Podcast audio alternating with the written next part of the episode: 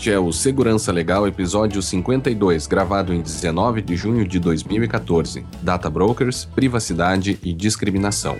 Neste episódio, vamos descrever o funcionamento dos data brokers e explicar o motivo pelo qual, na nossa visão, suas atividades podem trazer sérias ameaças à privacidade e provocar discriminações entre os consumidores. Segurança Legal, com Guilherme Goulart e Vinícius Serafim. Um oferecimento Brown Pipe Consultoria.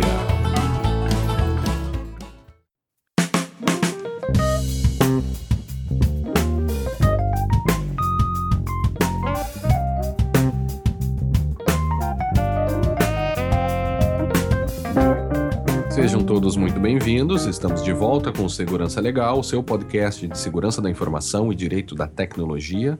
Eu sou Guilherme Goulart e aqui comigo está Vinícius Serafim. Tudo bem, Vinícius? Como vai? Tudo bom, Guilherme? Tudo ótimo. Nesse episódio, se você não aguenta mais ouvir falar de Copa do Mundo, se você liga a televisão e apenas vê notícias sobre Copa e no jornal aparece Copa e o pessoal, as propagandas só se, se referem à Copa, nós prometemos, né, Vinícius, que além dessa referência, nós não vamos falar nem, em nenhum momento mais sobre Copa do Mundo. Na Tá palavra ok? Copa? Não vamos falar mais Copa? Não? Sobre a Copa? Não, não falaremos mais Mais Copa. Copa? Tá bom. além dessa referência. Sempre lembrando que para nós é fundamental a participação dos ouvintes por meio de perguntas, críticas e sugestões de temas. Para isso, estamos à disposição de todos pelo Twitter, no arroba Segurança Legal, pelo e-mail podcast segurançalegal.com, pelo Facebook, www.facebook.com e também pelo iTunes. Você encontra lá no, no nosso site um linkzinho à direita para o iTunes. Bom, como o assunto é bem, bem extenso, Vinícius, vamos direto, sem mais delongas, para o contato dos ouvintes. Né? O Uhum. primeiro deles é o Rafael Ribeiro, que nos mandou um e-mail bem interessante. um- É um- uma pessoa que não é da área de TI, né? E está interessada no podcast também. É, ele é estudante de física. Legal. É, o Rafael Ribeiro nos escreveu o seguinte: Caros Guilherme Goulart e Vinícius Serafim, meu nome é Rafael, tenho 23 anos, sou de Minas Gerais e não sou da área de TI. Sou estudante de física, mas me interesso muito por tecnologia, em especial a área de segurança da informação. Agradeço a vocês pelo ótimo podcast, que tem ótima qualidade de áudio, que bom. Ah, dinâmica ao trazer outros profissionais, opiniões bastante razoáveis e também pela visão de prezar pelo maior número de opiniões, o que nos dá a chance de ter uma melhor conclusão. Também vale dizer que, mesmo para pessoas que não são da área de TI, o podcast não deixa os ouvintes sem entendimento algum do que, está, do que se está dizendo. Ótimo. Com base na discussão de você sobre a questão de- da educação e conscientização do usuário comum, no que diz respeito à segurança, peço, se possível, que estejam dando dicas e orientações sobre ferramentas e boas práticas para este público. É verdade que já existe bastante material na internet sobre isso, porém a abordagem é rápida e superficial, além do monte de ferramentas existentes, o que dificulta a escolha. Grato, Rafael Ribeiro. Obrigado, É. Rafael. É interessante, né? Esse, esse tema da conscientização, ele, ele é sempre bem desafiador nas empresas, às vezes é, é mal compreendido, é mal realizado, né? Às vezes é feito só para inglês ver, mas é, é um tema que também permite várias abordagens, até psicológicas, né? Por que, que as pessoas não seguem a- as regras de segurança é uma das coisas que, que o pessoal da segurança estuda também. Então, É, ou por que elas não cooperam né, com... por que, que elas não cooperam? É. Exatamente. E Não, aí, tem- isso é essa história do, da, da conscientização para inglês ver, é basicamente aquelas cartilhas, aquelas notícias de segurança que não interessam para ninguém dentro da empresa. Sim, sim. Ninguém, ninguém, né? ninguém fica realmente ciente do problema, né? Exatamente. É. Ah, quem sabe a gente pode preparar aí no, no futuro algo específico Um episódio sobre isso, né? pode ser, quem É, sabe. Pode ser. Tá. O nosso amigo André Carésia, que tem contribuído já com várias, vários e-mails, várias dicas aqui, ele também traz uma, uma, uma dica, um e-mail bem interessante sobre o episódio 49, Segurança da Informação para Pequenas Empresas. O que, que É. nos disse o Ele, André? ele diz o seguinte: bem legais o episódio e as dicas. Ele gostou especialmente da recomendação de toda empresa ter servidor de arquivos. Ele diz que tem clientes com quatro máquinas e com servidores de arquivos, alguns, alguns clientes, né? Uhum. Tem quatro máquinas e servidor de arquivos. Ele diz que é algo simples para nós, ou seja, para eles, né? Uhum. E que deixe todos os clientes pequenos encantados e felizes.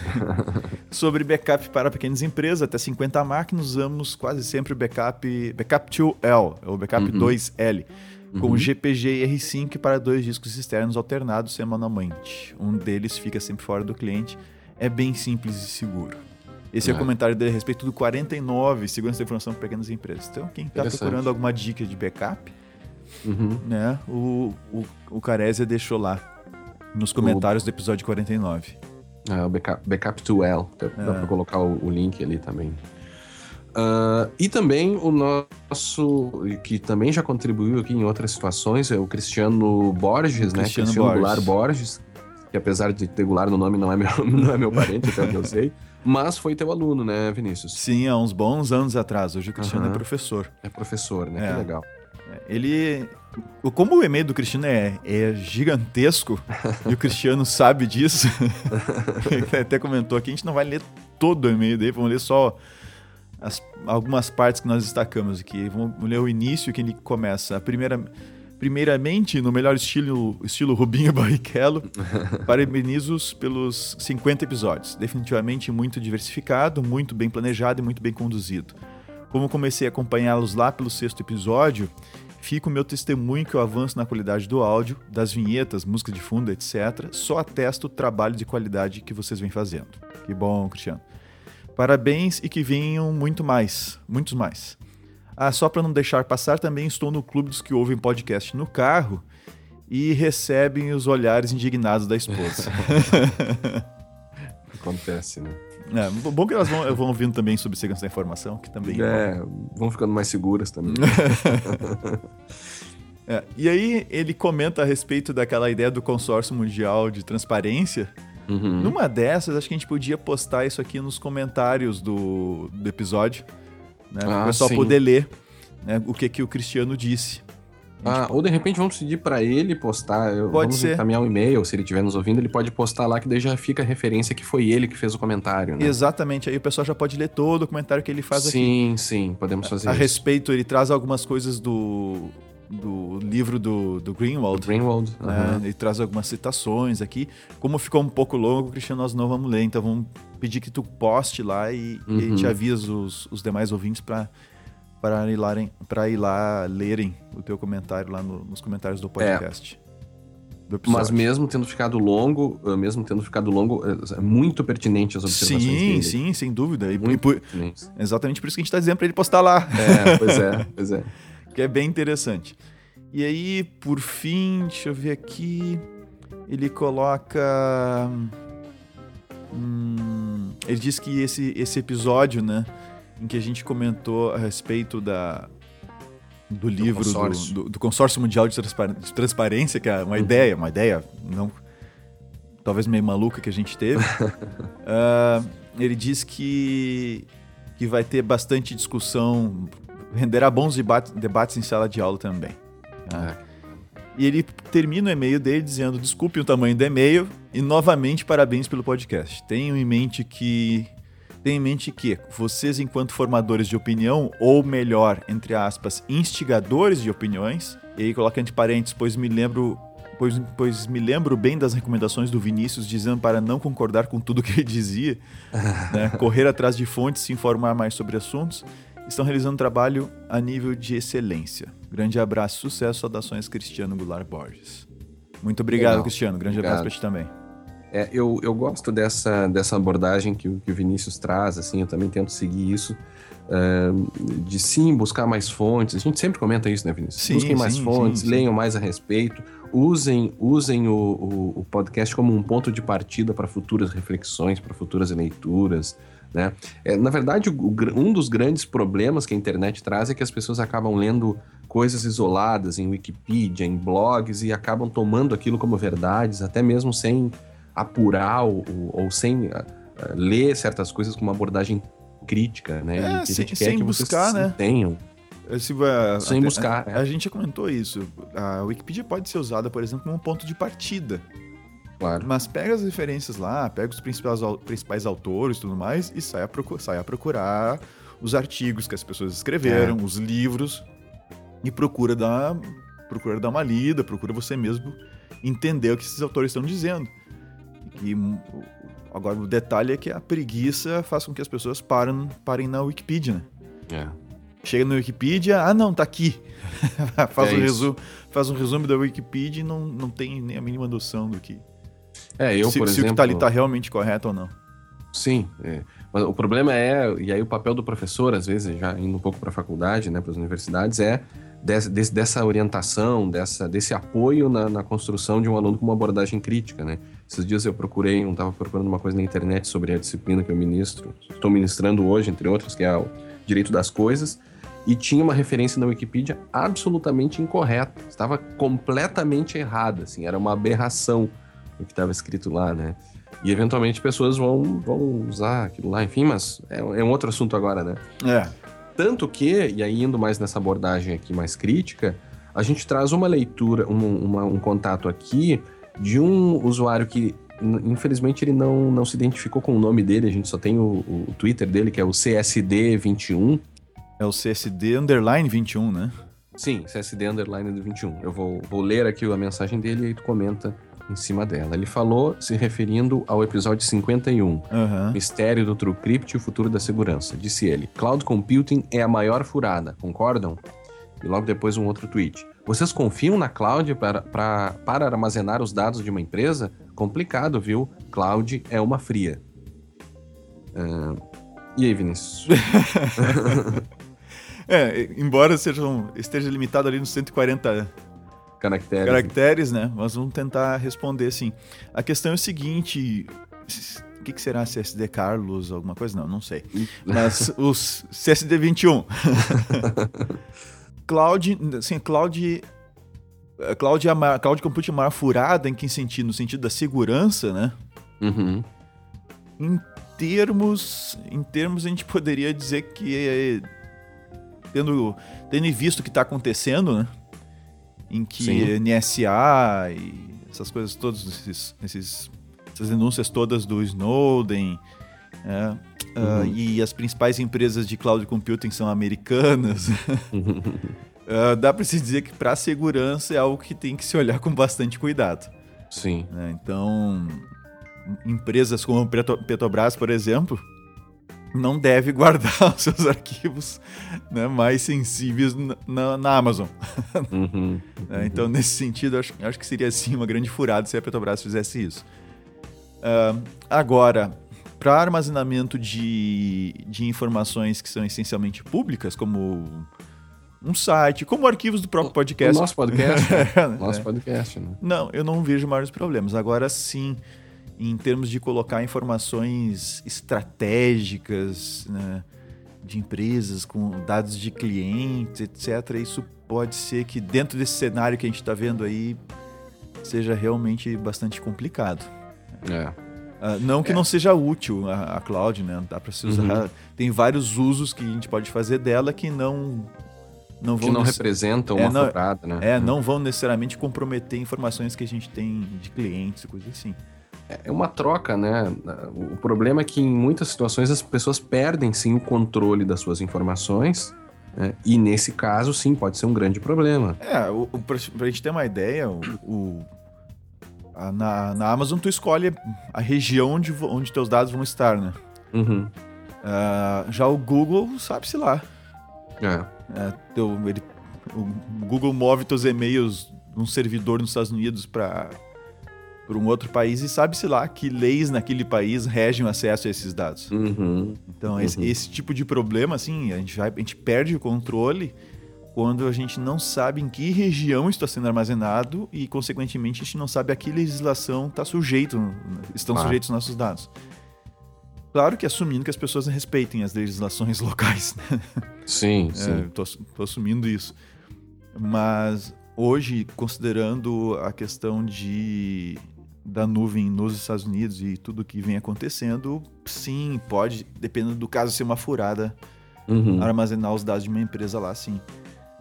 É. é então a, a, resposta curta seria, em alguns casos sim, mas nem sempre. Em alguns casos sim, mas nem sempre, sem dúvida. É, tem, tem que ser visto caso a caso aí. No é. nosso caso, por exemplo, a gente, a gente não vai ter um servidor na internet com uma estrutura só para guardar os podcasts, né? Não, não, até porque custoso, é, né? é público, né?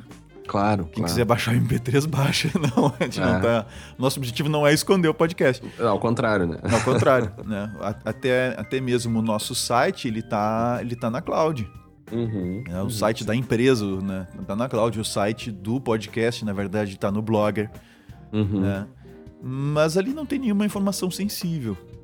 Claro. Agora, no que diz respeito a armazenar informações de clientes em servidores.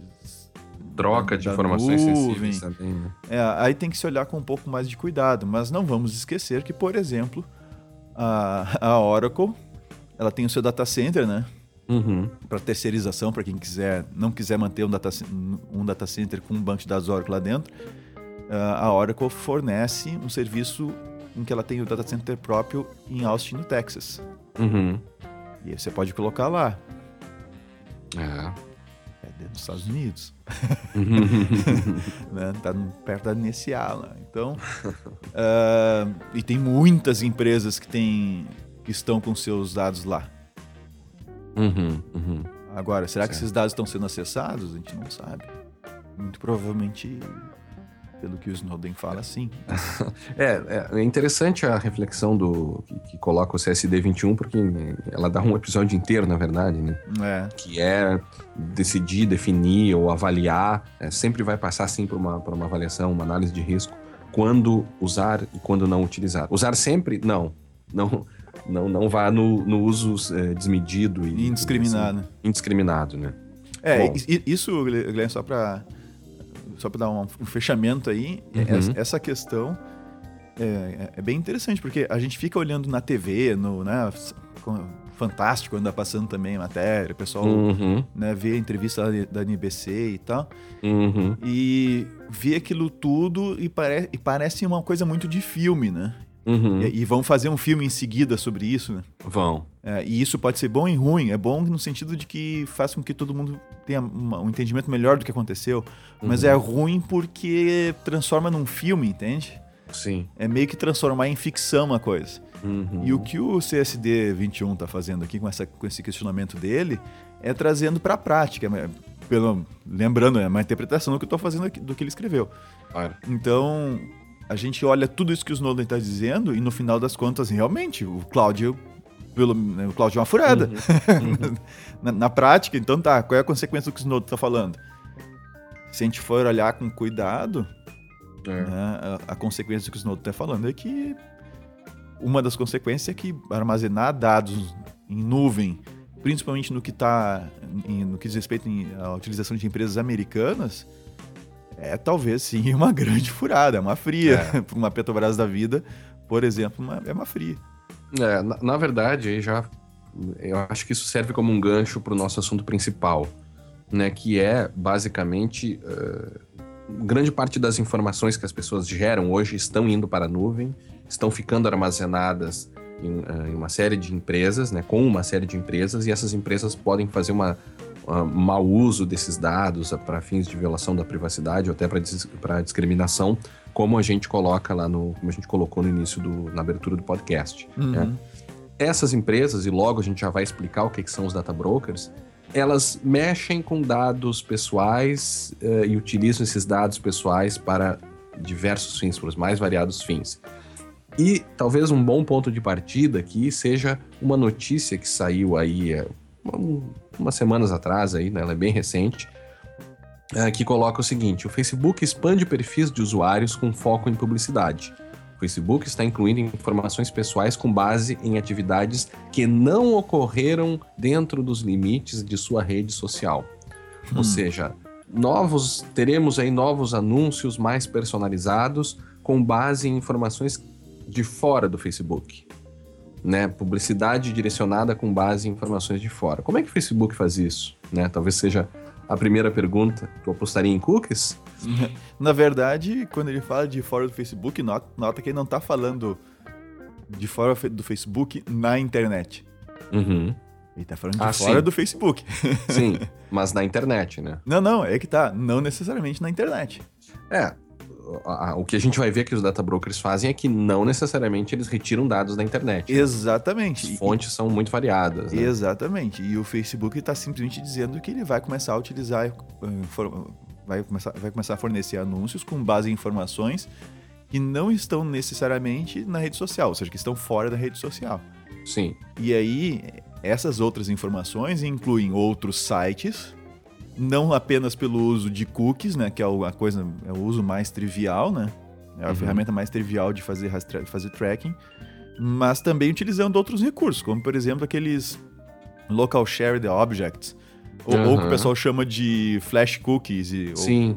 Ou, né, os flash cookies, né? Os flash cookies da vida, que na verdade não, eles não são exatamente cookies, mas tem um funcionamento semelhante. Uhum. que sites que usam flash, eles podem armazenar dados no computador, até 100k de dados, aí acima disso tem que liberar no navegador, mas aí uhum. o usuário tem que dizer sim ou não, né? Que, é imagino que acontece. Sim. E aí ele consegue começar a armazenar informações a respeito do usuário né, no próprio navegador e quando o usuário acessa algum outro lugar que tem acesso àquele mesmo, àquele mesmo objeto, uh, um outro site, por exemplo, ele tem como saber que é o mesmo usuário que esteve, por exemplo, uhum. agora há pouco na loja tal. É. É, então, tem várias outras. Tem os web bugs, tem uma, tem uma série de, de Isso dá um outro episódio também. Claro. Tem uma claro. série de mecanismos para rastrear o usuário na internet. Sim. A gente e, já falou sobre isso, né? Sim, alguma, é, a gente comentou algumas vezes sobre isso. Do Ghostery, quando a gente falou sobre Isso, Ghostery. isso. E aí tem uma coisa bem interessante, Guilherme. Eles dizem fora da rede social. Uhum. Então, isso quer dizer que não está no Facebook. Uhum. Uh, tem as fontes que estão na internet, que foi o que a gente acabou de comentar, claro. mas também fontes fora da internet. É, é, é a grande mudança na dinâmica, né, do funcionamento desses data brokers, que é, é informações pessoais e informações sensíveis estão sendo utilizadas uh, tanto retiradas, melhor dizendo, e utilizadas tanto retiradas, sendo retiradas da internet quanto fora da internet. Exatamente. É. E aí o link, como é que eles fazem o link das informações, vamos chamar agora de informações offline, né? Informações como, uhum. por exemplo, se você vai lá e se registra num hotel. Uhum. Né? Você vai e faz uma, uma compra, né? Uh, e aí preenche o, o cupom da garantia do produto. Uhum. E é uma das uhum. coisas que estão nos relatórios aí que, que, que, a gente já vai citar. Aí como é que eles fazem um link, por exemplo, com o Facebook? Simples. E-mail, né, que é, Sim. É, a, é a chave primária mais utilizada no mundo claro. né, para localizar alguém, que são os e-mails da pessoa. Uh, número de telefone, não esqueçam que uhum. o Facebook... Armazena né, isso. Né, pede um número de telefone lá para liberar o perfil e tal. E, obviamente, o próprio nome, né? Para quem usou Sim. o nome exatamente como. E, e, claro que você consegue deduzir outras, outras informações. Então, se o Facebook, se é o, um data broker aí que a gente vai falar em seguida, tem informações a seu respeito, por um registro no hotel, uhum. que você registra você, sua esposa, filhos, etc. É relativamente fácil descobrir quem você é no Facebook, claro. mesmo sem ter e-mail nem telefone. É, é, quando tudo isso que a gente está falando e, e, uma das coisas que a gente coloca, uma das hipóteses que a gente coloca aqui nesse episódio é que a atuação dessas empresas e também de, de redes sociais e de, de, tracking na internet, ela constitui, uh, ou melhor, pode constituir mau uso de dados pessoais, Sim. violando a privacidade e permitindo aí que certas pessoas sejam discriminadas. Sim. A questão é que sim, isso envolve a internet, mas não envolve só a internet. É algo que utiliza dados retirados de fora da internet. E aí, a gente pode fazer um, um link com o nosso episódio que a gente falou do escambo do, do da Serasa com o TSE, com o TSE uhum. né, em que eles tentaram adquirir uma série de dados do TSE para alimentar uh, os seus bancos de dados. Ou seja, alimentaria fortalecendo algo que já existe. Certo? Exatamente. Que essa é uma das atividades que os data brokers fazem. Eles ficam é. comprando e buscando e retirando bancos de dados dos mais variados lugares, tanto online quanto offline, a fim de consolidar uh, dados cada vez mais corretos, concretos e amplos sobre as pessoas, certo? Certo, e, e o TSE ia receber 3 mil certificados digitais. Ah, é. Aquilo, aquilo foi um absurdo, né? Não sei como é que é, Como é que mas alguém o, teve a ideia de fazer isso? O interessante é que esses dois, e a gente se baseou para compor esse podcast aqui em dois relatórios. Né? O primeiro deles é o uh, A Review of the Data Broker Industry, Collection, Use and Sale of Consumer Data for Marketing Purpose, que é um relatório do Comitê de Comércio, Ciência e Transporte do Senado americano de 2013. Hum, exatamente. E dezembro o outro, de 2013. de dezembro de 2013. E o outro foi o... outro o... é o Data Brokers uh, A Call for Transparency and Accountability, uhum. uh, do Federal Trade Commission, obviamente Estados Unidos, né? Sim, Mai, é de maio de 2014, bem recente. Uhum. É. E- Esses dois, esses dois documentos, na verdade, eles se conversam um pouco, né, Vinícius? Algumas Sim, coisas eles têm um, vários pontos em outro. comuns. Sim, até porque eles estão avaliando um, um mesmo problema.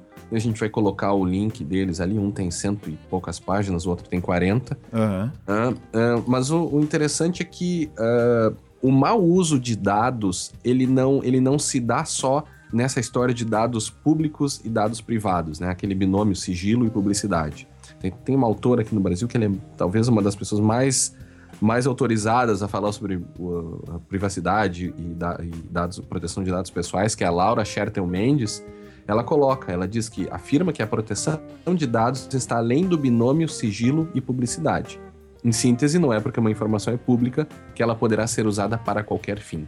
E esse, essa é uma grande questão e é um grande erro que as pessoas cometem ao dizer que ah, essa informação é pública, ela pode ser usada para qualquer fim. Não. Eu, eu tava me segurando aqui pra não, pra não lembrar de novo daquele fato do. Ah, não, mas diga, É, traga, do traga corrida. É, aquela discussão lá do. a respeito do gasto positivo, Uhum. né, que uma das pessoas defendendo. Né, naquele encontro que teve sobre o cadastro positivo, né? Eu não lembro mais o nome da pessoa que disse isso. Era um diretor de uma, da, uma grande empresa. Também não É. vou lembrar quem é. É, ele é, estava, estava defendendo o cadastro positivo e disse: ah, a CPF não é, não é dado. é, é, CPF é dado Pessoal. público. É. Cara, como assim CPF é dado público? como assim CPF é dado público? É. Tá, tá bom que qualquer empresa telefônica pede a porcaria do CPF pra tentar te te autenticar, né? autenticar, né? É. É, e aí, e, vários outros lugares dá o teu CPF pra te identificar. Então, como assim o CPF é público? É. É, e se o CPF é, público, eu imagino o que, que não vem atrás ainda. né? e também não é público. É, e talvez ele, ele, ele, é, ele é facilmente acessado, mas não significa que um CPF possa ser usado para qualquer fim. Essa é a grande questão da disciplina de proteção de dados, né? Um, dos, um dos princípios é justamente esse desvio de finalidade no uso de dados. Se um dado pessoal ou um dado sensível é recolhido para uma determinada finalidade, ele não pode ser usado para outra. E o grande problema que, tempos de, que os tempos de internet nos trazem e essas, essas novas técnicas de Big Data é que é muito difícil prever os potenciais danos ah, causados à pessoa pelo mau uso desses dados. né? Então, a primeira coisa que a gente coloca aqui é: não é porque é, ah, o problema está além do binômio sigilo-publicidade. É muito, é muito mais complexo o problema. né? E é interessante eh, tratar também e ressaltar a diferença entre dados pessoais e dados sensíveis. Os dados pessoais são aqueles que identificam a pessoa, CPF, endereço, CEP, por exemplo. Mas existem, um tipo, existem tipos de dados que são os pessoais que eles têm um maior potencial de afetação, um maior potencial de violação dos direitos da pessoa, Uhum. caso eles sejam mal utilizados. Ou ainda, são aqueles que revelam ah, detalhes mais íntimos da pessoa. Por exemplo, religião, ah, preferências sexuais, preferências políticas. Por que não preferências comerciais? né? Uhum. Preferências do, do que, que a pessoa compra, os produtos que ela consome. Né? Dependendo do produto que ela consuma, que ela consome, né? Que ela consumia, pode dizer muito sobre ela, né? Inclusive até faixa etária, renda, né? Tudo Uhum. isso pode se buscar, né? Por isso. E aí a gente traz também um dos primeiras, uma das primeiras referências aqui, que é um sistema que a Serasa mantém, que é um- o chamado Serasa Mosaic. Estou até com o site dele aberto aqui, que basicamente é um sistema que traz, eh, faz uma segmentação de consumidores no Brasil. E ele traz aqui são uns 3, 6, 10, as, eh, eh, 10 classificações grandes aqui, por exemplo, Principais, ricos, né? principais, ricos, sofisticados e influentes, prósperos moradores urbanos, assalariados urbanos, empreendedores e comerciantes e por aí vai. E, cada, e de- dentro de cada uma delas há outras subclassificações. né? Uma delas, uma dessas qualificações é a, a chamada a pequena Alemanha no Brasil, que diz pessoas de descendência alemã que vivem em áreas rurais do sul do Brasil com o mínimo de conforto e preservam a cultura germânica. Né? Ou seja, eles estão identificando e estão armazenando dados acerca de origem social e étnica das pessoas. né? O que, por exemplo, pela lei do cadastro positivo, não, não se permite que seja feito, né? Ele não permite que sejam guardadas informações excessivas, né? É, e também informações sensíveis, assim consideradas aquelas pertinentes à origem social, étnica, à saúde, à informação genética, orientação sexual, convicções políticas, religiosas e filosóficas. É, mas, mas é. tem uma outra bem interessante, Guilherme. Está é. nos aspirantes sociais, Uhum. que é a, que, e a, sub, a subseção profissionais em exceção social. Em uhum. exceção social. Aí uma das características desses profissionais tem aqui várias coisas, idade entre 25 e 40, é, é, formação superior, empregados em empresas privadas, salários razoáveis. Mas o que me chama mais maior, me chamou a maior atenção, até quando tu me mostrou isso aqui e leu para mim, né? Uhum. Foi, foi maior renda entre os vizinhos. Pois é. Pensem, pensem bem, nossos caros ouvintes. É. para saber a maior renda entre os vizinhos, você tem que saber onde essa pessoa mora, tem que, tem que saber quais são as outras pessoas que moram na vizinhança dela. Sim. Né? E quanto todo mundo ganha. Claro. Para poder dizer que esse cara aqui tem a maior renda entre os vizinhos. É. Não, e fora alguns aspectos bem perniciosos ali, por exemplo, ele, casais maduros de baixa renda e pessoas de baixa renda que eles colocam, por exemplo, uma pessoa negra, né, fazendo uma referência aí de, de, uma, de uma ligação entre uma coisa e outra. O, eu prefiro os consumidores indisciplina, indisciplinados. Pois é, isso é que altamente, tem, né? É, que tem, tem a foto do pintor. Tem a foto do pintor pintando um muro. Bom, primeiro que ele tá feliz, ele é um consumidor indisciplinado, Sim. mas ele é feliz. tá rindo, né? Ele tá rindo. E ele tá, tá pintando uma parede com um pincel limpo. É, um pincel, uma, fo uma foto cenográfica ali. É, né? sim, exatamente. Mas, Mas... A, quais são as características dele? Jovem de periferia, pobre, com filhos, trabalho informal, é inadimplente, tem baixa renda, alta atividade de crédito e financiamento, consumo excessivo e baixa qualificação. Nossa. Se isso não é discriminatório, né? É. Se isso não é, não é uma revelação altamente invasiva, inclusive da personalidade da pessoa, do que ela é, né? E o detalhe é que as pessoas elas não sabem que elas estão nessas classificações. Uhum. Né?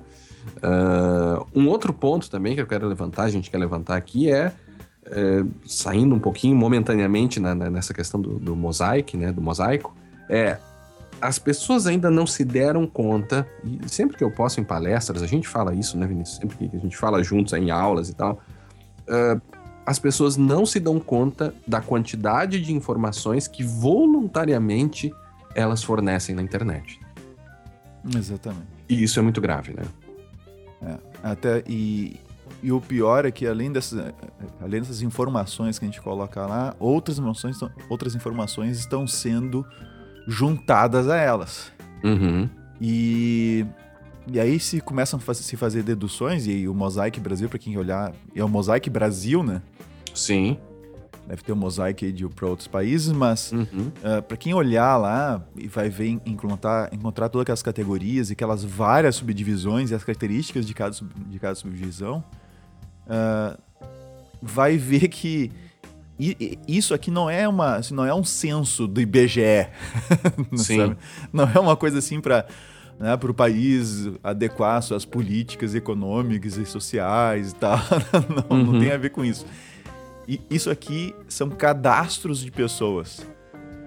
São, é para fazer propaganda. É para né? é analisar risco. Se eu devo oferecer tal produto para fulano para Beltrano. E aí você já imaginou com uh, aí a gente vai ter que entrar nos data brokers em seguida, Guilherme, uhum. porque esses caras é que estão juntando todas essas informações online e offline para criar um perfil.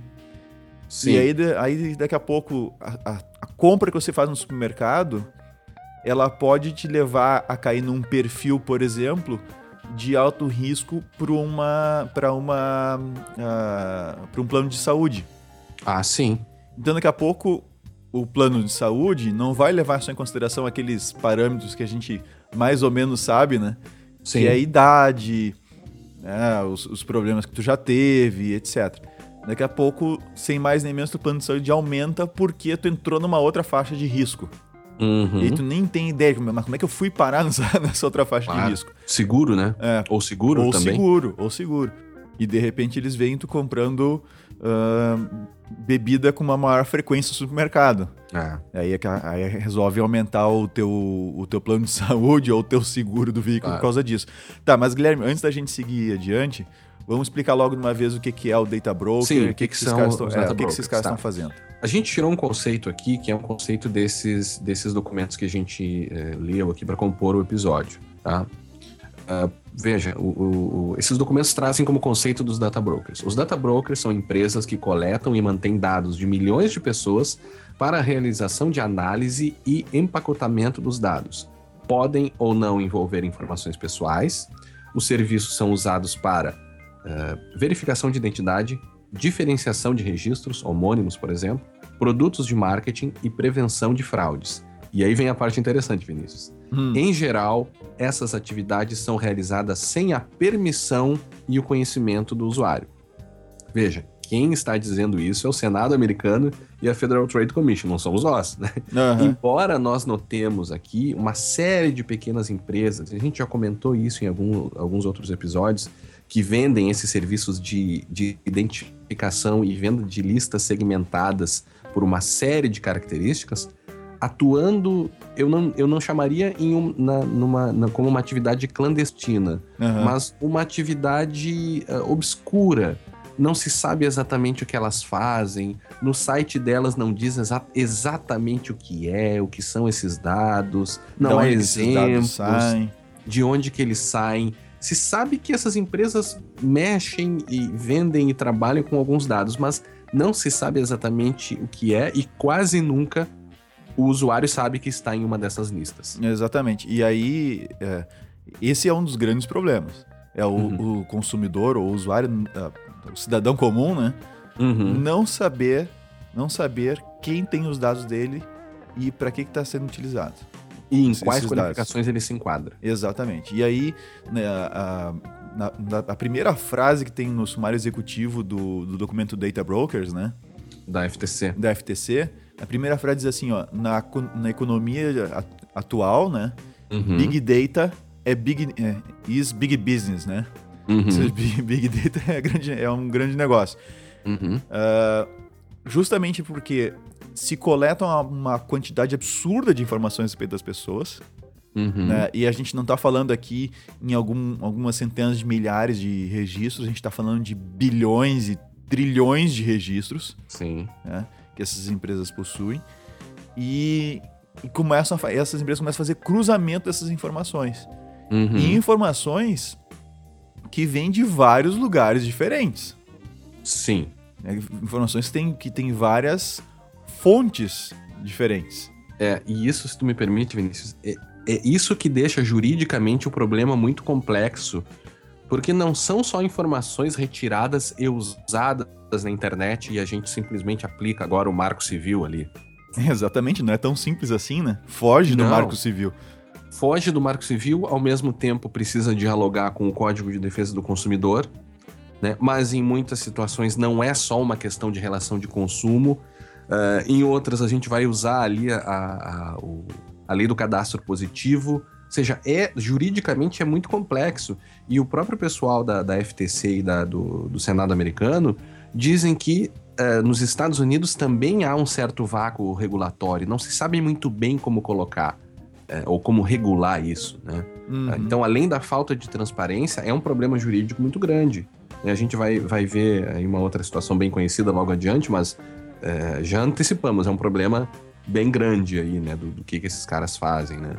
É, e aí tem nesse relatório do Data Brokers, do FTC, uh, ah, lá na página, para quem estiver pegando esse relatório agora, lá na página 2, não, tá errado essa numeração. Ah, lá, aqui tá na, na introdução, é a página uhum. é a página 2 mesmo. Sim. Né, tem uma imagem lá que mostra uh, da onde que vem os dados.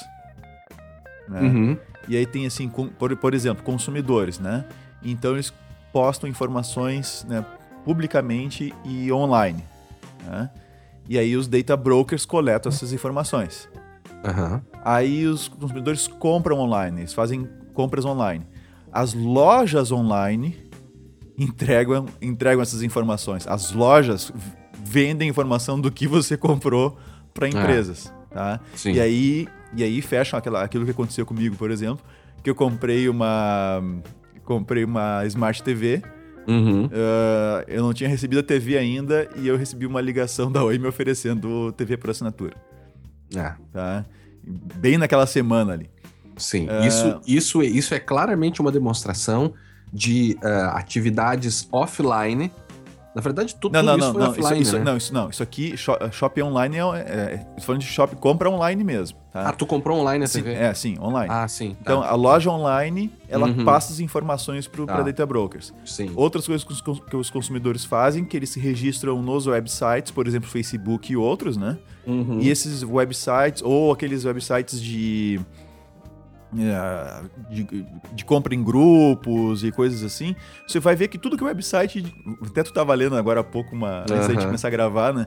Ah, que as informações só vão ser uh, uh, usadas. usadas por nós e pelos nossos parceiros. então, qualquer um que. Qualquer um que for parceiro. Que for né? parceiro deles já era. É. Então, esses websites também fornecem informações e aí tem o offline. Né? Então, compras que são feitas nas lojas Nas lojas físicas. As, as lojas estão vendendo esse, esse, essas informações uh, para data brokers. Né? E certo. muitas vezes entra até como parte do negócio, né? Elas ah. são, ao mesmo tempo, elas usam o serviço data broker, dos data brokers, e vendem informação para os data brokers. Né? É, eu, já, aproveitando o teu gancho, eu tinha planejado de falar isso um pouco mais adiante, mas eu acho que é, é oportuno trazer agora. Ah. Uh, a gente, eu estava dando uma, uma, palestra, enfim, não vou dizer o lugar e tal, mas em qual circunstância, e muitas das pessoas que estavam assistindo a palestra, quando, quando eu comecei a falar sobre essa questão de venda na internet, o que, que as redes sociais são, né, uhum. venda de, de propagandas, eles começaram a trazer casos muito interessantes. E uma dessas pessoas trabalha é, em uma atividade aí comercial bem, bem importante, ele diz, citou o caso de uma grande empresa de, de venda de artigos esportivos que vende para a empresa, outras empresas de data brokers a, a lista de coisas que as pessoas compraram. Que, né, enfim, uhum. para alimentar esse tipo de cadastro. Ele chegou a dizer que em uma, em uma das situações, uma dessas listas teria sido vendido por 15 mil reais. Ou seja, não é um mercado de centavos, é algo milionário e algo uhum. realmente muito importante, né? E o interessante, eu não quero deixar de perder, não quero perder a oportunidade de, de falar sobre aquele site que a gente descobriu esses dias, Vinícius, que lida com essa relação de como as pessoas fornecem muitas informações na internet. Ah, o Take, o take This Lollipop? É, Take This Lollipop. É. esse, é, esse é um site interessante que os meus alunos, na verdade, me mostraram. Ah, sim. Eu, sim. Não, eu não conhecia ele. Uhum. Mas não vamos estragar a surpresa, né? Pra quem não conhece. Só é. depois vá no, nos show notes, cliquem lá no, no Take This Lollipop. É. E vocês vão ter que se. vão ter que, vão ter que permitir ele no Facebook, né? Uhum. Mas pode fazer tranquilamente. Uh, e aí você vai começar a assistir um filme, um vídeo, uhum. né? Que mostra que nem sempre as pessoas que a gente imagina podem estar olhando no nosso, uhum, perfil. É. E para uma. Ou o que podem fazer com esses dados, né? É, e, um, e teve um caso que mostrava só. Até tu notou aqui, né? Mostrava só. Sim. Mostrava no filme só as fotos do filho do usuário. Parecia que tinha sido é. escolhido a dedo, mas não é claro. É. O usuário devia ter tanto tanta foto do, do, filho que, em termos de probabilidade, acabou aparecendo é. pra mim só fotos do filho mesmo. Assistam o vídeo que vocês vão entender o porquê que ele ficou preocupado que só apareceram fotos do filho ali no, é, no vídeo. É, pra quem não conhece, é, é, é, bem legal, bem interessante. Tá? Mas é interessante ainda sobre essa questão de, de informações voluntárias e, e como isso pode eh, ficar ligado com o data broker, com os data brokers, é que nós temos novas formas de recolhimento de dados das pessoas que não são só de internet, né? E a Isso. gente pode citar dois casos aí, os relógios inteligentes e o, o novo produto que é um copo que sabe o que você está bebendo. O que, que isso tem a ver com data brokers? Só antes da gente entrar por esse caminho aí, Guilherme, uhum. vamos terminar a listagem aqui do, das fontes de informação offline, né? Para os ah, data certo. brokers, que está lá na página 2 do relatório do FTC. Uhum. Então, um deles é compra em lojas físicas.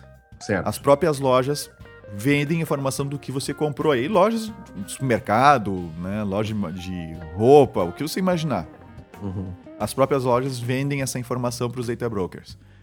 Uh, outra coisa que me chamou a atenção, que é o preenchimento de aqueles cards, aqueles cartões de, de garantia. Fidelidade. Ah, de garantia também? De, gar- de garantia, exatamente. Tu compra, tu compra um produto, né? Um- Uhum. né? Tu compra uma câmera fotográfica, por exemplo, aí vem aquele cartão é, que você já tem a garantia do equipamento, não precisa preencher aquilo, Uhum, né? claro. Mas você preenche aquilo e manda para Nikon, para Canon, etc.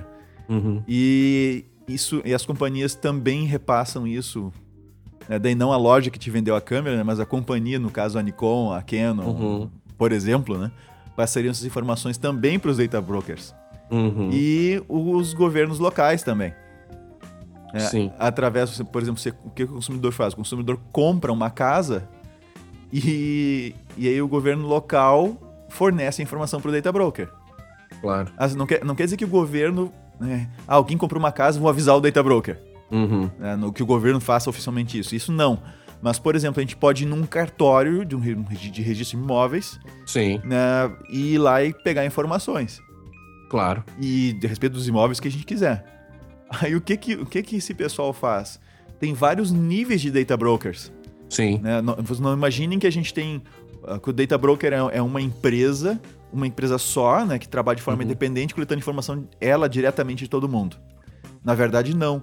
Existem níveis de data brokers e existem Uhum. data brokers, por exemplo, por exemplo, que usam pessoas Uhum.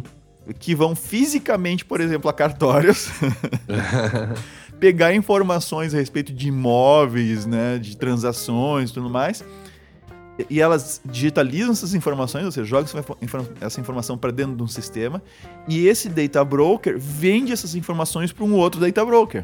Uhum. Então, por isso que várias dessas fontes offline vão parar também nas bases do, do, do, do- do data broker. É. né? E aí a coisa começa a ficar um pouco mais complicada, porque não é só o que você posta no Facebook. É o que você posta no Facebook, é o que você compra na internet, é, são é os sites nos quais você se registra, é as lojas onde vo- você compra fisicamente, né? É, os- Uhum. é, o, é, é as suas transações imobiliárias, né? Tudo isso, né? Tudo isso está sendo reunido e analisado. E aí, es- esses dois elementos que tu trouxe, Guilherme, do, reló- do relógio de pulso, né, que monitora a tua temperatura, batimento Sim. cardíaco, etc. E o copo, que eu achei que é uma coisa muito legal, que é o copo que, que diz o que, tu- que, que tu tá bebendo? Aham. Tu coloca a, a bebida no copo e, e o copo diz quanto de açúcar, quanto de sódio e tudo mais. O que, que é, né? No que Qual é que- a bebida, Qual né? é a bebida e tal. É. Ah, que tem informações a teu respeito, ou seja, ah, mas é só o relógio me dizendo meu batimento cardíaco. Não, não é não, meu amigo. É. Porque, por exemplo, quando você compra o, aquele, aquele medidor da Nike, Uhum. que se integra com o iPhone, por exemplo, para você correr, né? Ou Uhum. quando você, você usa um leitor de batimento cardíaco que integra com, com um telefone celular, seja iPhone Sim. ou Android. Ah, ou quando você usa aplicativos como Strava, eu uso Strava, por exemplo, para andar de, de mountain bike, Uhum. Ah, ou o Runkeeper que eu uso para correr, Sim. ou alguns outros softwares ah, que monitoram, por exemplo, teu, a tua qualidade do teu sono. Não sei se vocês É. já, já viram softwares assim, mas tem para iPhone, Android tem um que eu não lembro agora o nome, que ele que É ele o- mo- monitora a qualidade do sono pelo, movime- pelo seu movimento na cama, né? Aham. É, é bem interessante a ideia, mas todas essas informações elas estão sendo enviadas para a internet. Todas essas informações elas estão ah, sujeitas aos né? termos de um ao- aos, aos termos de uso do, do site, né? Então, de novo, o- do, o- do prestador de serviço, né? Uhum. E, esse- e esse- e esses produtos geralmente são de graça. Tem, algo, tem alguns que tem umas vers uma Entre versão aspas, paga né? e tal, mas em geral o uso básicos da- os, os usos básicos deles são de graça. E entre aspas, porque na verdade você está dando um monte de informação. Então daqui É, a e pouco. Se tu for imaginar que uma dessas listas, apenas em um dos exemplos, foi vendida por 15 mil reais, né? Não é, como eu disse, não é mercado de centavos, né? Exatamente. Qu- Quanto vale tu, tu saber a frequência que uma pessoa corre ou que ela se exercita? É. Ou tu saber qual é o batimento cardíaco, qual qual é o, o- o- a taxa, né, como é que o cor- o coração dela se comporta. É, Ah, mas quem, ah, ah, quem alguém vai dizer, ah, não, mas para vender um produto, quem é que vai querer saber disso? se o produto for um plano de saúde, eu vou querer saber disso. É. se eu estiver é. vendendo um plano de saúde. Ou é. De cara, tu já sabe, por exemplo, que é uma pessoa que gosta de esportes. Né? O simples fato de ela, de ela utilizar aquele, com frequência aquele aplicativo, né, já diz que ela é uma pessoa que pratica determinado esporte. Né? Eu, eu, uso aqui o Endomondo no, no, no Android que ele tu escolhe qual atividade que tu vai fazer. Tem dezenas de atividades, caminhada, corrida, bicicleta, uhum. musculação, subir escadas, né? Então, um, sabe que tu é um praticante de uma determinada de um determinado tipo de exercício físico. Isso é muito importante para um determinado produto, né? O, cara, o cidadão gosta de andar de bicicleta, tu vai oferecer bicicleta, não vai oferecer pesos de. É, e, né, de todos os acessórios lá que circulam claro, em torno do, do, claro, do esporte. Claro, mas é, é interessante ver como, né, como de fato a atividade dessas empresas funciona. Né? Eu falei sobre essa questão de, de uma certa obscuridade, né? Na verdade, essas empresas, os data brokers, atuam sem dar muitas informações sobre exatamente o que eles fazem. E o pior, muitos desses serviços possuem, nos contratos desses serviços, é, eles possuem cláusulas específicas proibindo que os clientes que estão contratando divulguem de onde eles tiraram as informações. É, e, e esse né? é um. E a gente não. E esse, esse é um dos problemas, Guilherme, hum. que, que a FTC aponta no relatório. A FTC, é, é, claro que existe a preocupação com a, a obtenção ilegal de dados. Sim. Tá? Porque até onde se sabe pode estar acontecendo sim. Uhum. Né? Porque é um mercado que não. É, é, é uma atividade que não, não tem nenhuma regulamentação tem algumas leis aí que acabam, que atingem elas dependendo da forma que elas estão coletando os dados ou de onde que esses dados estão vindo. Uhum. Mas vamos lá, né? Quase que o TSE entregou, ou a gente não sabe se não chegou a entregar alguma coisa, uhum, uhum. Uh, dados dos, dos eleitores para o Serasa. É. E, e Leia-se só, só uma questão, é. né? Serasa Experian. Sim, Experian. Serasa é da Experian, que é uma das grandes empresas de data brokers do mundo, junto Exatamente. com a Axion, por exemplo. Exatamente. É. E aí, na, a FTC coloca essa preocupação, uh, mas a maior preocupação que a, que a FTC coloca no relatório é o fato das pessoas não saberem né, que, que esse tipo de atividade está tá, tá sendo realizada com os dados delas. Uhum. É, é, o fato dessas pessoas terem, uh, consequentemente, né, limitado, por exemplo, suas opções de crédito ou seguros ou, uhum. ou, qualquer coisa, né? É. Que, que, e elas sem saberem de onde que isso veio. Uh, e o fato delas não poderem, uh, por exemplo, dizerem que não querem mais estar nesses, nesses cadastros ou não terem o direito ou a possibilidade de facilmente corrigir dados errados claro. nesses cadastros. Que é um direito, o direito de correção, né? Exatamente. O direito dele saber, o direito de autorizar, né? E o direito de correção. E eu acho interessante que a gente está falando aqui em, em, termos de Estados Unidos, né? E alguém poderia dizer, não, mas no Brasil aqui é diferente. Na verdade, não. Na verdade, uma, da, uma das ferramentas que a gente já falou várias vezes aqui, que é o Credit Score, que não deixa de ser uma que contempla dados de data brokers, né? Sim. e que é utilizada para medir risco de crédito. Uh, e para dar uma nota para o consumidor. Para dar uma nota, né? Uhum. É, um score, inclusive, né? Inclusive, isso foi objeto de uma ação judicial aqui no Rio Grande do Sul. O, o, o produto está suspenso ainda, a ação está no STJ. Né? Vai, vai haver até uma audiência pública agora em agosto para discutir essa, esse tipo de atividade. E, e veja, no contrato deles, eles diziam isso que não poderiam ser passados, os clientes não poderiam passar para os usuários de onde eles retiraram os dados. Ou seja, até... ou, seja, eu vou comprar alguma coisa em algum lugar, aí esse lugar, essa loja, consulta o credit score, uhum. aí, lá sei, por alguma razão vem uma, uma pontuação baixa uhum. e a loja diz, olha, a gente não vai te vender isso lá sei num, num crediário, uhum. né? Tu só pode, se tu quiser, tu pagar à vista. Uhum. Né? Aí o outro cliente está no meu lado no mesmo balcão né? Uhum. Tá comprando o mesmo produto e ele vai poder pagar com, com o crediário. Aí é. eu pergunto para ele, tá, mas por que, que eu não posso? E ele não pode me dizer. olha, olha o contrato. Eu, vou, peguei duas cláusulas aqui do Credit Score para a gente ter uma ideia. Por tratar-se de um serviço em face de teste, a contratante não poderá, em hipótese alguma, fornecer, seja qual for a forma, ao próprio consumidor ou a terceiros, as informações obtidas através da consulta ao SPC Credit Score. Também é totalmente vedado a contratante informar, seja qual for a forma e a quem quer que seja, a existência do resultado da consulta e a utilização do SPC Credit Score, bem como a celebração do presente instrumento. Como assim? Porque essa mensagem irá se autodestruir em 5 segundos. Só faltou isso, né? Que Porque horror, veja, cara. as pessoas são, são os sujeitos desses dados, as pessoas são os titulares desses dados. Né? Ah, elas estão, esses dados estão sendo utilizados para os mais variados fins, inclusive fins de violação à privacidade e fins de discriminação do consumidor. E a pessoa não pode nem saber que ela é objeto desse tipo de dado. Ah, é que tá. E, e Felizmente, no... esse, esse, esse, esse sistema está suspenso até o momento, né? Felizmente, claro. nosso, nosso judiciário se pronunciou a esse respeito, porque. A quantidade é de ações que né? estavam existindo, as pessoas estavam sendo impedidas de, de comprar ou realizar ou, ou completar uma transação por um motivo que elas não sabem qual, qual é, é, né? É uma coisa absurda.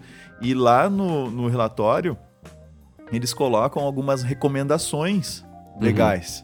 Uhum. Né? E entre essas recomendações está que, que as, primeiro, que as próprias empresas de data broker, né? Uhum. Que elas eh, sejam muito claras uh, em dizer o que, que elas estão fazendo com os dados. Uhum. Uh, segundo, que se tenha até de preferência um lugar centralizado. Isso é uma, uma, uma coisa bem interessante. Uhum. Um, um, lugar centralizado em que as pessoas, um site, né, de alguma alguma uma entidade, né, uma entidade e tal, que regule isso. Você vai lá e você pode uh, ver quem que empresas têm esse atuam nesse mercado de data broker, né? Uhum. E você ir lá e, por exemplo, para as questões de marketing direcionado, você poder, poder ir lá e fazer o opt-out, né? Uh, ou seja, ou ter acesso às informações. É, né? No caso de, de propaganda, ter opt-out. Opt e no caso daí, de propaganda e de verificação de identidade, por exemplo, para evitar fraude, né? Uhum. Uh, acesso às informações, para corrigir as informações. Eles não, eles não falam em opt-out para sistemas cujo objetivo é, ou para uso cujo objetivo é impedir a fraude, né? Ou reduzir fraude. Uhum, uhum. Eles recomendam opt-out na questão do marketing. Mas, é, mas aqui na... no Brasil seria um pouco diferente, né? É. Aqui no Brasil a gente tem, se for informações é, positivas, e aí entraria no cadastro positivo, o usuário uhum. deve fazer o opt-in. E se for informações negativas, né, um cadastro, por exemplo, em restrições de crédito, SPC... O usuário tem direito o... de corrigir tem direito de corrigir, mas ele deve ser avisado antes da abertura do cadastro. Uhum. Né? O problema é que o, o, está tão complexo, essa atividade é tão complexa, que não é possível saber se, a, se uma informação é positiva ou negativa. Eu até peguei aqui um fragmento do, do livro chamado Cadastro Positivo, do Leonardo Roscoe Bessa, inclusive com o prefácio do Danilo Doneda, que participou do nosso episódio sobre o Marco Civil, né? Uhum. Uh, diz o Leonardo: Uh, não é possível estabelecer a priori um rol de informações positivas ou negativas, vez que um mesmo dado, dependendo do contexto de tratamento, pode ter um efeito extremamente negativo, ofensivo ou não. São absolutamente diversos os efeitos de determinada informação, nome e endereço, por exemplo, conforme tenha sido ela obtida numa lista telefônica ou em uma relação de maus pagadores. Uhum. É, veja, só que a, a atividade do data broker é tão complexa que não é possível saber de cara ou numa primeira, numa primeira visão se aquela informação é positiva ou negativa. Daí a necessidade de uma regulação mais específica para os data brokers, né? Uh, por exemplo, a gente sabe, e a gente leu ali no, no Serasa, na questão do Serasa Mosaic, uh, essas classificações. Né? Esses dois relatórios que a gente está se referindo falam nos tais buckets, né? Que, uh, que os usuários ficam cadastrados em buckets né? Alguns buckets. Em baldes, né? em baldes. Alguns com informações financeiras. Né? E o interessante é informações financeiras que eles mesmos, os próprios data dizem que é utilizado, por exemplo, para fornecer o mesmo produto mais caro para pessoas que possam pagar. É, e aí, e aí tu, tu, entra numa num dos livros que a gente recomendou um tempo atrás, que é o Information Rules, uhum. do Shapiro, do Carl uhum. Shapiro e o Hal Varian, uh, em que eles falam a respeito do, da precificação. Uhum. Né? E eles entram nessa, nessa discussão da discriminação do, ou do preço personalizado. Uhum. E aí é, é muito interessante porque ele coloca que a situação ideal para uma empresa que vai vender um produto é conseguir vender esse produto para aquele menor número de usuários que vai que, que tem condições de pagar mais, né? Uhum. Uh, pelo preço que eles têm condições de pagar. Uhum. E conseguiu vender o produto para quem não tem condições de pagar aquele valor, né? Uh, pelo, por um valor mais baixo. Então, vender Uhum. mais caro para quem pode pagar mais caro e vender pelo máximo possível para quem pode pagar um pouco menos. Aham. Para não, per, não perder, por exemplo, vendendo muito baixo para atender a, a- a grande maioria dos, dos clientes, né? Uhum. Deixando de ganhar aquele extra que poderia ganhar com clientes que têm maior condição de financeira. Ah, E para não atender só os clientes com maior condição financeira, ganhando mais por cliente, mas perdendo a grande massa de clientes. uhum. E isso era uma coisa difícil, ele coloca, o Sha- o Shapiro coloca no, no livro, isso era uma coisa que, que muito- até pouco tempo atrás era bastante difícil de ser feita. Aham. Mas hoje, com internet, com big data, com processamento, armazenamento de dados que extremamente barato, a gente pode armazenar tudo que tem, que tem pela frente, ah, isso ficou bem mais fácil de fazer. É, o, pro- o problema que acaba acontecendo também é que não é só vender ah, produtos mais caros, e a gente mesmo já viu isso. Uma vez a gente Sim. estava comprando um livro, uma vez, lembra? Sim. Eu fui no, comprar o mesmo livro no teu computador, tava com preço diferente no meu. E a gente Aham. tentava pesquisar, pesquisar e não conseguia buscar aquele preço. Tive que pegar o computador e aí com o meu computador eu consegui chegar a um preço menor. Aham. né? Mas como isso? Como é que isso acontece? A gente tem, a gente tem certa coisas acontecem e a gente não sabe explicar muito bem o porquê. né? Nesses relatórios aqui eles dão uma série de exemplos disso. Mas, mas deixa eu te trazer aqui, vamos, vamos trazer alguns exemplos dos dados. Né? E aqui o- esses relatórios falam em exemplos de dados tanto online quanto offline. Por exemplo, e isso tudo combinado para um único perfil de uma única pessoa.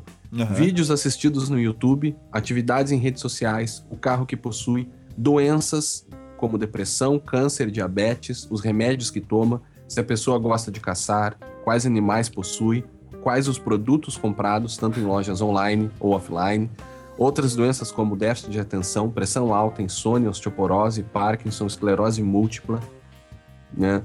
Ah, o que mais aqui? As lojas varejistas ainda compartilham dados como nome, endereço, e-mails, itens comprados, históricos de transações e se as compras foram feitas online ou por um catálogo. E aí entra, Vinícius, o papel dos chamados programas de fidelidade. Né? Ah, como- será que para que, que servem de verdade os programas de fidelidade? Né? Claro que um programa de fidelidade acaba fazendo com que você compre mais naquele, naquela loja que você tem em programa, né? Mas também eh, eu fiz uma pesquisa rápida aqui sobre alguns programas de fidelidade, onde nos termos de uso, nos contratos do programa, eles colocam a questão dos dados e a gente não se dá conta, né? Porque ninguém lê isso. Uhum. né? Veja aqui, por exemplo, o contrato do Bourbon Card, que é um, um grande, uma rede de supermercados aqui do Rio Grande do Sul. O associado autoriza expressamente a administradora a integrar seus dados pessoais e transações na base de dados privativa do grupo econômico da administradora deles utilizar-se e enviar correspondências, comunicados demonstrativos, malas diretas, por cartas, telemarketing, mensagens enviadas e por outros meios. Ainda, do tão mais cultura da livraria os dados cadastrais do associado e o histórico de compras serão utilizados exclusivamente pela Livraria Cultura e seus parceiros. Ou seja, quem for parceiro dela, né? Sim. Outro aqui na FINAC. Ao se cadastrar, os clientes determinam voluntariamente que desejam fornecer os seus dados pessoais requeridos na contratação, atualização ou cancelamento de determinados serviços oferecidos no site ou através dele, tais como compra, atendimentos ao cliente, recebimento de newsletters e outras. né? Não, perdão, esse aqui é da Paquetá. FENAC, eu só fiz a referência aqui. O FENAC, eles autorizam o uso de dados para o oferecimento de produtos financeiros. né? Esse que eu acabei de Paquetá, e eles seguem ainda na Paquetá, que é uma loja de departamentos aqui. Os dados pessoais recolhidos pela Paquetá serão objeto de tratamento automatizado, sendo incorporados aos correspondentes registros eletrônicos de dados pessoais. né? Ou seja, e segue ainda dizendo que tem o propósito de ampliar melhorias nos serviços, identificar o seu perfil e hábitos. E eles dizem isso. Uhum. né? A gente não se dá conta, mas eles estão dizendo que vão usar os nossos dados pessoais, das nossas compras, das coisas que a gente compra, quando a gente gasta, o que, que a gente compra, para criar um perfil para tentar prever os nossos hábitos e para uh, alimentar empresas de data brokers e, e, assim criar algo que a gente não sabe exatamente o que é e o que, que faz, né? É, e aí tu a gente poderia juntar aí, pena que eu não me lembrei de pegar, mas hum. a, a, política de privacidade da, da TV, da, da, da LG. Ah, sim. Que a LG sim. coloca nas Smart TV. Uhum. é, que a gente tem é mais. Né? Tem várias outras informações aí que são agregadas a partir da TV. Que canal você assiste, quando você assiste, quais são os horários que você assiste TV. Com quem. Aí para as TVs que tem câmera e reconhecem. Tem reconhecimento facial, né? Com, você assiste TV com a família, você assiste TV sozinho.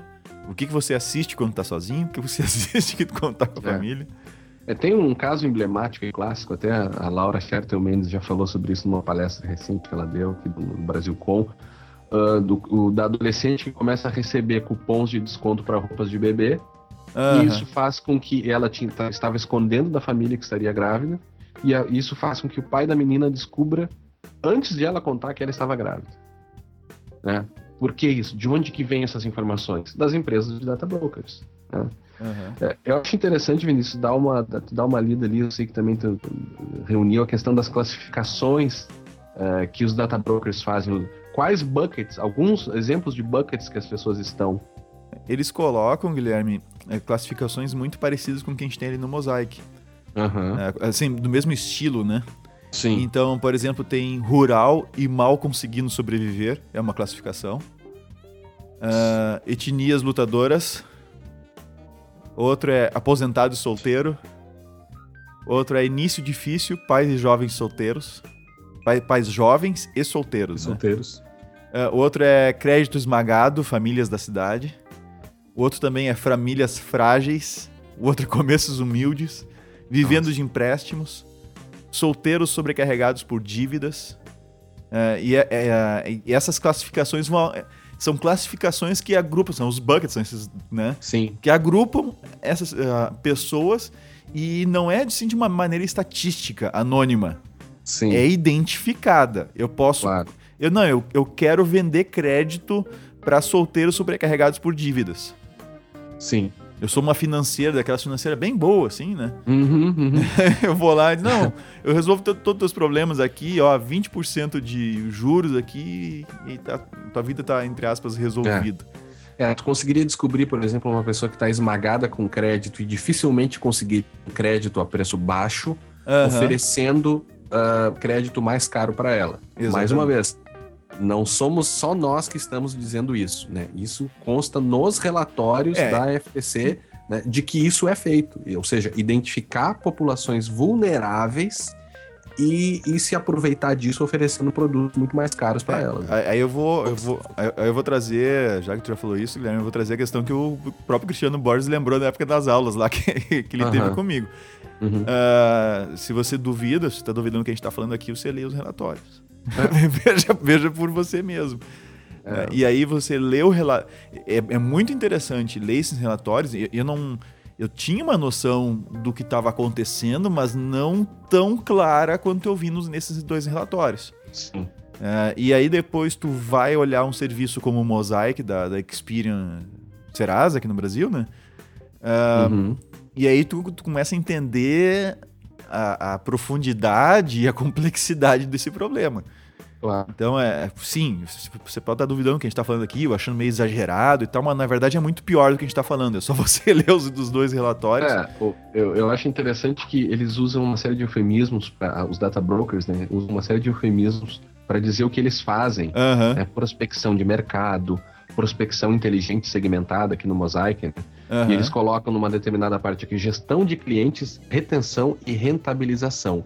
Extraia o máximo valor da sua base de clientes, e aí, por exemplo, né, fazendo, permite classificá-los e compreendê-los em profundidade. Uhum.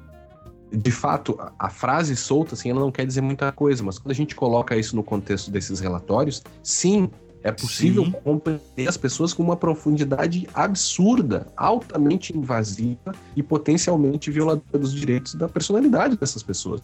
Isso. Basta ver o caso da menina que estava grávida. Sim, né? exatamente. Ou ainda, uma das, uma das classificações aqui é os under, underbanked consumers, né? As pessoas que estão abaixo ali de, de poder utilizar um banco. É, e eles dizem mesmo, empresas usam esses dados para vender empréstimos mais altos. Não, e, e pra, e pra juros mais altos, né? É, e para os nossos ouvintes terem uma ideia do volume desses dados, na, tem no, no, no, no relatório da FTC, Data Brokers, uh, tem lá a listagem dos nove data brokers que eles que eles ah, enviaram ordens, e, e tem no, no apêndice A tem a ordem que eles enviaram, uhum, pedindo uhum. as informações. Eu li, minha nossa, é. deve ter dado um trabalhão para responder aquilo ali. E uma das empresas, nos data brokers que eles entrevistaram, é, é a Ibiro, tá? E uhum. ela faz scoring. Ela, ela, faz, ela faz scoring preditivo, ou seja, é antes. Uhum, ela, sim. né? E prevê, prevê ela prevê o teu score, tá? E essa é, é só esse esse broker, eles adicionam mais de 3 bilhões de novos registros cada mês. Nossa. A base deles. 3 bilhões de registros, né? Sim, 3 bilhões de novos registros a cada mês na base de dados deles. É, a gente estava vendo é, uma lista de, de registros aqui do, do, nosso trabalho, né, com poucos, poucos caracteres, uma lista de 900 milhões de registros, tinha aproximadamente 13 gigabytes. Sim, né? Mas imagina a quantidade de dados, em, em, matéria de dados, realmente é muita claro. coisa. Claro, mas tudo isso por quê? Por causa desse, desse do, do, preço cada vez mais baixo para armazenamento de dados, uma uhum. capacidade de processamento cada vez mais absurda, Uhum. Né? E aí, Big Data entra, se torna uma realidade, a gente faz o que bem entender. É. é. é. Um, um, outro, uma outra, algumas classificações interessantes aqui envolvendo a internet, né? E aí, se as informações sim forem retiradas da internet, né, um, com trackings e coisas do gênero, aí a gente, no Brasil pelo menos, fica mais fácil porque a gente consegue ali uh, obter a, a, proteção do marco civil com a questão da, da, da obrigação é, de se postar em políticas, é, mas aí tá, né, em consentimento e tal. Mas... É, mas ali diz respeito às informações via internet, né? É. Não, essas offline. Em princípio, não. Em princípio, não. não. Né? E aí a gente tem o problema do daquele, exceto quando o cliente e, o, e a empresa a, acertam outra coisa, né, nos, é. na, em termos e condições, por exemplo. Pois é. Aí a coisa. E as pessoas não leem, né? Não leem, porque é muito complexo, é, é muito longo, não é claro e tal. É. O Marco Civil fala sobre a clareza das, das disposições, mas, mas essas, essas disposições que eu li aqui, na verdade, elas estão bem claras, elas estão dizendo que as informações vão ser usadas para isso, para criar perfis. Não, e Guilherme, e Guilherme, e, e, eu, tô, eu tô pensando em entrar com um processo contra a LG daqui a pouco. não, sério, porque uma coisa, e aí vão. Uma coisa é ok, a não ser que o usuário acerte outra coisa com. Não, não, não pode, os dados privados não podem ser utilizados, não sei o quê, a não sim. ser que o usuário permita, a não ser que o dono uhum. dos dados permita. A, a LG, com a última atualização que eles fizeram, uh, tu não tens a opção de continuar usando tua TV sem ah, aceitar sim. os termos deles. É um contrato de adesão, né? Não é, tem como.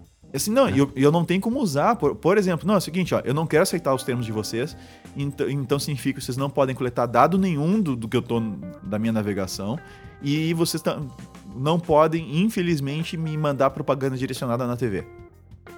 Certo? Não é essa opção, né? Agora, não, se, se eu, eu não quero isso, certo? Sim. Mas eu quero continuar botando um pendrive na minha TV assistindo um filme.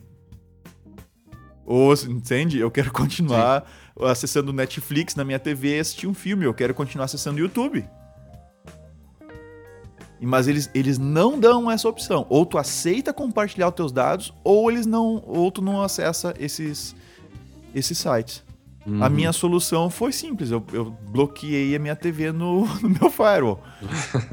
é, é, simples assim, eu tive que aceitar os termos, mas eu bloqueei todo o acesso a qualquer coisa que não seja o Netflix, YouTube, eu bloqueei. Pronto. É. É, eu vou claro saber de. É uma parcela mínima. Claro, um usuário, um usuário comum não vai fazer isso. Agora, isso está errado, entende? A TV estava claro. funcionando a, até a atualização ocorrer, estava funcionando sem esse, esse novo termo de, de privacidade, sem eu, ter, sem eu ter aceito termo nenhum.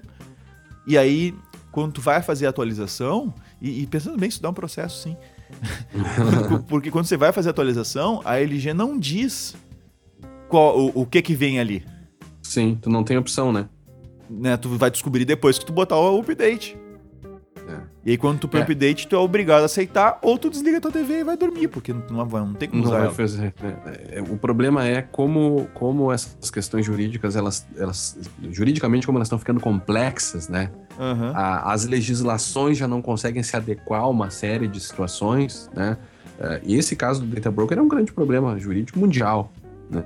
Uh, mas voltando aqui à, à, atividade deles, Vinícius, uh, a gente reuniu também algumas informações sobre quais tipos de empresas que compram os serviços de data brokers. Aham, é. é. Quais seriam elas? Hotéis, redes de hotéis, uhum. operadores de telefonia, uhum. uh, operadores de TV a cabo, lojas de joias, fabricantes de tudo que é produto, carro uhum. e coisas assim fabricante de marca fotográfica, você manda lá o seu cartãozinho de sim, garantia sim. preenchido, né? uh, organizações de caridade sem fins lucrativos, agências de publicidade e provedores, provedores de internet, no caso a Oi vendendo dados para o UOL, para o Terra. É, isso uh, aconteceu aqui no Brasil, né? Sim, aconteceu contigo, sim, né? aconteceu comigo, eu falei contigo, até no, no, no, é.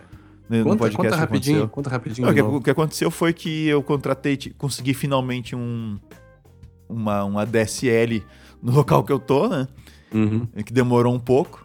Eu tava usando uma, um acesso alternativo enquanto isso. E o, o meu DSL assim, mal foi ativado, minha, telefone, minha linha telefônica mal foi ativada, ninguém tinha o meu número de telefone. É um uhum. número novo. Uh, e o que aconteceu foi que eu comecei a receber no mesmo dia ligações do Terra, uh, do UOL, e teve mais alguém que me ligou, cara. Uh, oferecendo provedor de acesso. Provedor, e-mail e tal. E o pior, eles mentindo. Eles estavam mentindo. Sim. Ah, você tá dizendo que o Terra tá mentindo? Sim, o Terra estava mentindo. Tá? O UOL também. Eles me ligaram me dizendo que eu tinha que contratar o serviço porque uma coisa era a linha telefônica, outra coisa era e-mail e, e, o, e o provedor. Tá? Isso é uma mentira deslavada. Não, precisa de autenticação, né? Não precisa contratar o provedor para usar Não, tu tem, não, tu, tu, pode e tu tem a própria a própria Oi fornece o serviço de autenticação. Sim, e aí, também. e aí uma coisa interessante é o seguinte, quando a a UOL me ligou primeiro, depois me hum. ligou o Terra. Uhum. E aí eu disse para eles, ah, não, eu dei uma de bobo, né? Eu disse o seguinte, não, o, eu já contratei o UOL. Uhum. É, eu já contratei o UOL aqui e tal, já me ligaram. Aí sabe que o cara me disse do Terra? Hum. O cara disse: Ah, não, mas eles fornecem o, um serviço de e-mail e tal. A gente tem ainda o serviço de antivírus e nós fazemos também a questão da autenticação, que é o que você também precisa. E eles não fornecem. É pena que tu não gravou essa. É, pena que, eu não, pena que eu não gravei. Aí foi aí que eu fiquei bravo e eu disse, cara, tu tá. Vocês estão brincando comigo, vocês estão me enrolando. Eu sei do que vocês estão falando, eu entendo do que vocês estão falando. E o que tu acabou de me dizer, cara, é um. É um tu tá dando um baita no 71. É, isso, isso aí é estelionato. o cara ficou brabo e desligou o telefone. É. É, nunca mais me é, ligaram, graças a Deus. Claro que isso é um caso uh, específico aqui, um potencial mau uso. É. Os relatórios ainda. O, Guilherme, assim, é, espe é, específico, mas está acontecendo no Brasil inteiro. Tanto que Sim, o Ministério Público ação, lá, né? lá em Minas. Eu não sei agora não Eu tô se... sem a notícia aqui é, agora. Foi o. É, né? o Ministério Público lá tava com uma ação contra o contra a Oi lá. Só que não deu em nada. Isso, é, isso, isso, acontece com muita gente, cara. Várias pessoas já me relataram a mesma coisa. E, e aposto que muita gente compra ainda por cima. Muita é. gente paga ainda o provedor, fica é. lá com o e-mail do Terra, o e-mail do All, que eles nem sabem para que, que eles têm, porque todo mundo tem Gmail ou Hotmail, né? Uhum. E eles nem sabem por que, que tem aquele e-mail lá, mas acham que precisam pagar aquilo para acessar a internet. Aí estão é. pagando o ADSL e estão pagando mais o. mais o, uhum. a, o, o, Entre aspas, o provedor eu achei aqui a notícia, Vinícius. É, MPF, Ministério Público Federal, diz que Oi vazava dados sigilosos de clientes para o UOL e Terra. Exatamente. É, isso aconteceu, o Ministério do Mato Grosso do Sul. Ministério Mato, Mato Grosso do Sul. E isso, isso, aconteceu comigo e acontece com mais gente. Outras pessoas, quando eu falo desse caso em alguma palestra ou alguma uhum. aula, sempre tem alguém que diz: Ah, eles fizeram a mesma coisa comigo. É. A mesma coisa aconteceu comigo. É. Bom, vamos colocar no show notes ali também essa notícia aqui. É, vamos Até lá. Tu, tu, usou o termo uh, estelionato, né? Sim. É, é importante dizer que o, o termo estelionato foi uh, estelionato mercadológico foi o pessoal do MPF que Ministério Público Federal que, que disse isso, tá? Inclusive na notícia ali que a gente coloca. É, vocês pra, me desculpem a minha. Para que vocês verifiquem, né? Mas me desculpem a minha indignação. A indignação, mas é que Não, mas... os, os, caras foram muito, muito cara de pau fazerem isso. É, é interessante que uh, aqui um outro caso que, uh, que os relatórios dão conta de que eles não acertam sempre.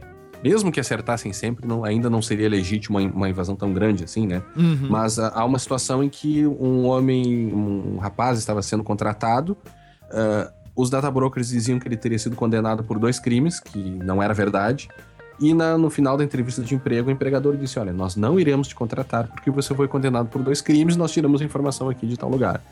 E aí houve um processo, enfim, porque um, um eventual erro, uma eventual um bucket meio incorreto ali que tu, caia, que tu caia, isso pode prejudicar amplamente a tua vida.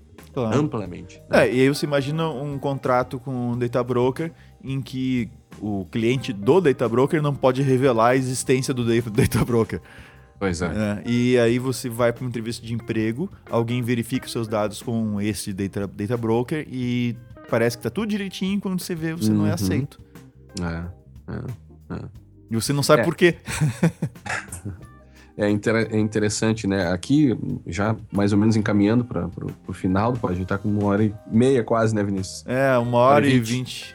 É, eu queria citar brevemente uh, alguns desses casos aqui que essa palestra que eu dei, que, que, o pessoal que estava assistindo essa palestra onde eu, onde eu estava ministrando me, me, trouxe, né? O primeiro deles foi essa questão de empresas de vestuário, empresas de, de, de artigos esportivos que vende dados do que os clientes compram. Uma outra situação onde a mãe retirou a carteira de passagem para sua filha menor. Vai passar escolar, e, né? Passagem escolar para sua filha menor e depois de um deu o seu próprio telefone, telefone da, da, da, mãe, né? E depois de um tempo ela começou a receber algumas ligações uh, oferecendo cursos para a filha que era praticamente uma criança. É, para o menor de idade, né? Para o menor. Aí, aí eu invoco ali o artigo 9 parágrafo 2 do anteprojeto de proteção de dados, que é apenas um anteprojeto, ainda não é nem projeto de lei, né? Que diz que o tratamento de dados pessoais de crianças somente será possível com o consentimento dos responsáveis e no seu melhor interesse, sendo vedada a utilização desses dados para finalidades comerciais, que foi o que aconteceu Exatamente com ela. Exatamente o que né? aconteceu. É, uma outra situação, uma construtora que vende os dados de quem comprou apartamentos, inclusive a faixa de renda e todos aqueles dados que você precisa dar para comprar um apartamento, que a gente sabe que não, não são poucos dados, né? Vendem esses dados para empresas que fabricam móveis sob medida.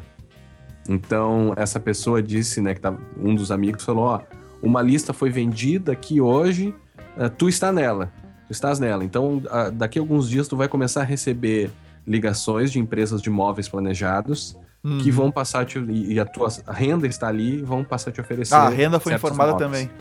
A renda foi informada também, porque a ideia era vender uh, produto para aquela pessoa, entendeu? Uhum. Sabe, se o cara ganha pouco, por exemplo, não vai oferecer um, um, produto muito que esteja muito acima da capacidade dele. Maravilha, então, né? É, é, muito, é muito bom, né? Outra ainda, uma moça que se acidentou, foi para o pronto-socorro e depois passou a receber ligações de escritórios para a cobrança do DPVAT. E também uma moça que foi despedida e passou a receber contatos aí para é, tensionando e tentando uma ação judicial. Contra o antigo empregador. Contra o antigo empregador. E ela pergunta: como é que vocês sabem que eu fui. É, ninguém sabe disso. Teria sido uma, uma questão ali meio delicada, né? Como é que uhum. você sabe disso? É. E a resposta é: nós não podemos dizer. é. A gente não pode dizer como é que a gente sabe que você Exatamente. foi demitido.